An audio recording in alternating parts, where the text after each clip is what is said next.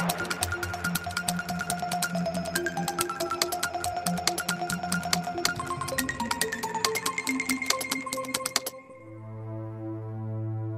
Aí está a edição 29 do Curtas de Vila de Conde, festival que, como não será difícil perceber, tem como foco as curtas-metragens, mas que não esquece o formato mais longo. A prova disso são os filmes escolhidos para a abertura do certame.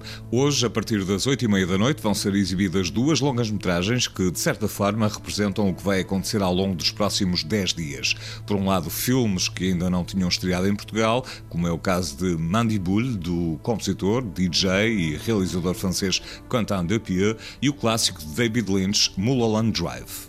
É o início de um ciclo que depois vai uh, polvilhar aqui ali a programação do, do festival, que se chama Hollywood Daydreams and Nightmares. É uma reflexão sobre como o Hollywood olha para si próprio, às vezes tendendo mais para o daydream, como é o caso do Singing in the Rain, ou pouco mais para o Nightmare, como é o caso de outros filmes que temos no programa. Mário Micaelo é o diretor do festival em que vão ser exibidos 236 filmes, oriundos de 46 países. A competição internacional continua a ser o principal espaço de descoberta do que de melhor se faz pelo mundo fora. Nós, nós temos um espaço de grande liberdade, não temos grandes restrições, tem que ser curtas-metragens, mas até uma hora. Ora, uma hora eh, já é um filme em que se joga muita coisa e mesmo alguns filmes mais curtos também.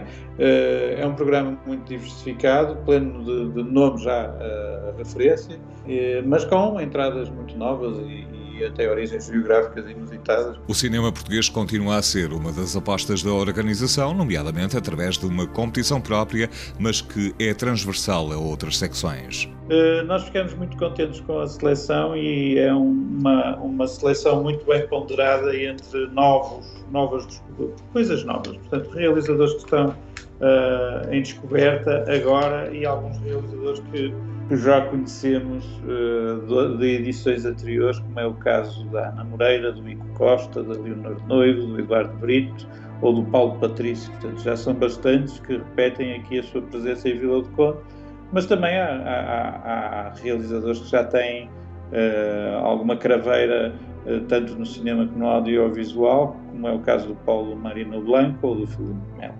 Animação, documentário, ficção, cinema experimental e vídeo musical.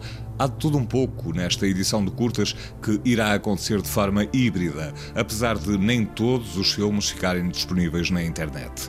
Para quem decidir e puder ir até Vila do Conde, Mário Micaelo deixa um recado. As pessoas têm sempre medição de temperatura, são, têm desinfecção, têm desinfecção das mãos, tem uh, corredores de circulação perfeitamente identificados, uh, tem arejamento das salas, tem espaçamento dos lugares, eh, portanto, é tudo calculado em função do maior conforto e segurança do público. Curtas de Vila do Conde a partir desta sexta-feira e até ao próximo dia 25 de julho nos espaços habituais, teatro e auditório municipais e também na Solar Galeria de Arte Cinemática que apresenta uma exposição individual do realizador português Diogo Costa Amarante que venceu o Urso no Festival de Berlim em 2017.